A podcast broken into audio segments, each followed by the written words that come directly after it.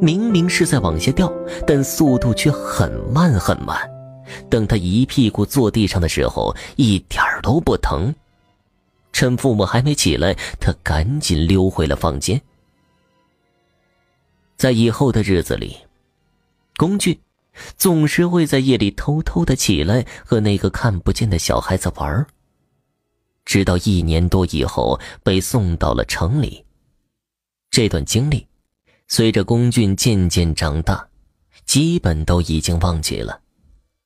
在城里上学、工作，农村的生活对他来说只是一段模糊的回忆。直到去年跟父母回农村探望亲戚，才又一次的回到了老屋。老屋还是那样。修得比以前还好了。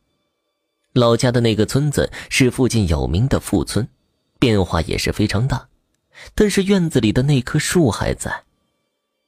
不知道为什么，龚俊一见这树就特别的亲切，有一种说不出来的感觉。那天晚上就睡在老屋，他居然做梦回忆起了小时候发生过的事情。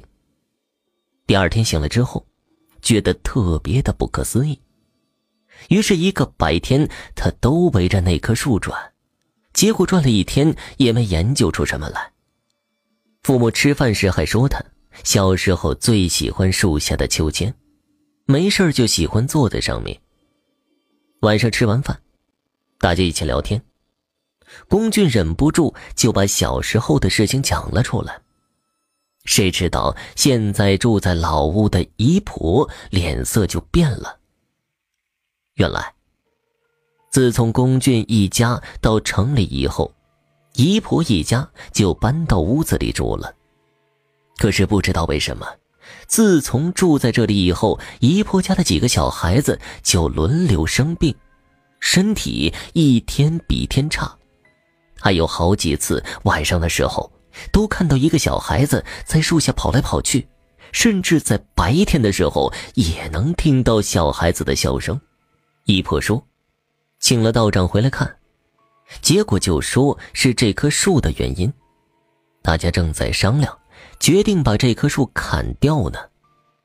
龚俊也吓住了，没想到原以为是自己小时候做的梦，居然好像还是真实的。晚上大家都睡了，龚俊还在想姨婆说的话，好半天才睡着。迷迷糊糊的就感觉屋子里刮起了很大的风，门一下子就开了。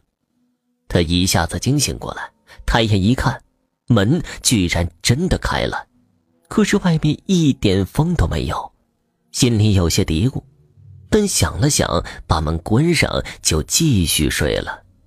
刚睡着，又刮起了大风，门又被吹开了。龚俊心里有些害怕起来，可是想着自己这么大个男人，总不能去敲父母的门吧。于是，决定装着什么也不知道，继续睡觉。这一次，可算是睡着了。感觉没睡一会儿，就开始做梦。梦里，一个穿着黄衣服、绿裤子的小孩子蹲在院子里的树下面哭。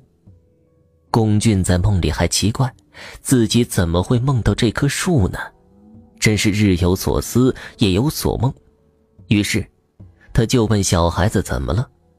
小孩子也不抬头，一直哭，哭了很久，才说了两个字：“救命！”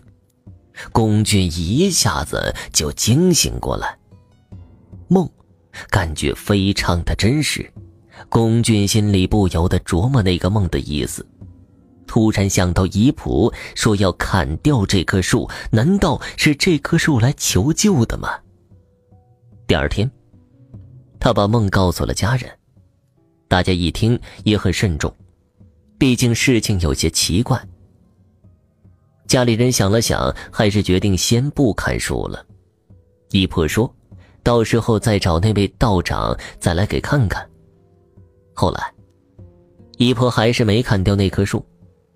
姨婆说，道长来看过以后，就说这树因为年岁比较大了，又因为这块地方也算是一个风水宝地，所以渐渐有了灵性。其实他也不是故意害小孩子生病，只是因为道行不够，本身的阴气太重，才使得小孩子生病的。不过对大人一点影响都没有。姨婆也是个善良的老太太，于是便决定不砍那棵树了。而家里的小孩子全部都改到别的地方居住。龚俊说：“其实他现在都不知道小时候的经历是真是假。”他实在是记不住了，不过，如果是真的，自己也算是做了一件好事儿。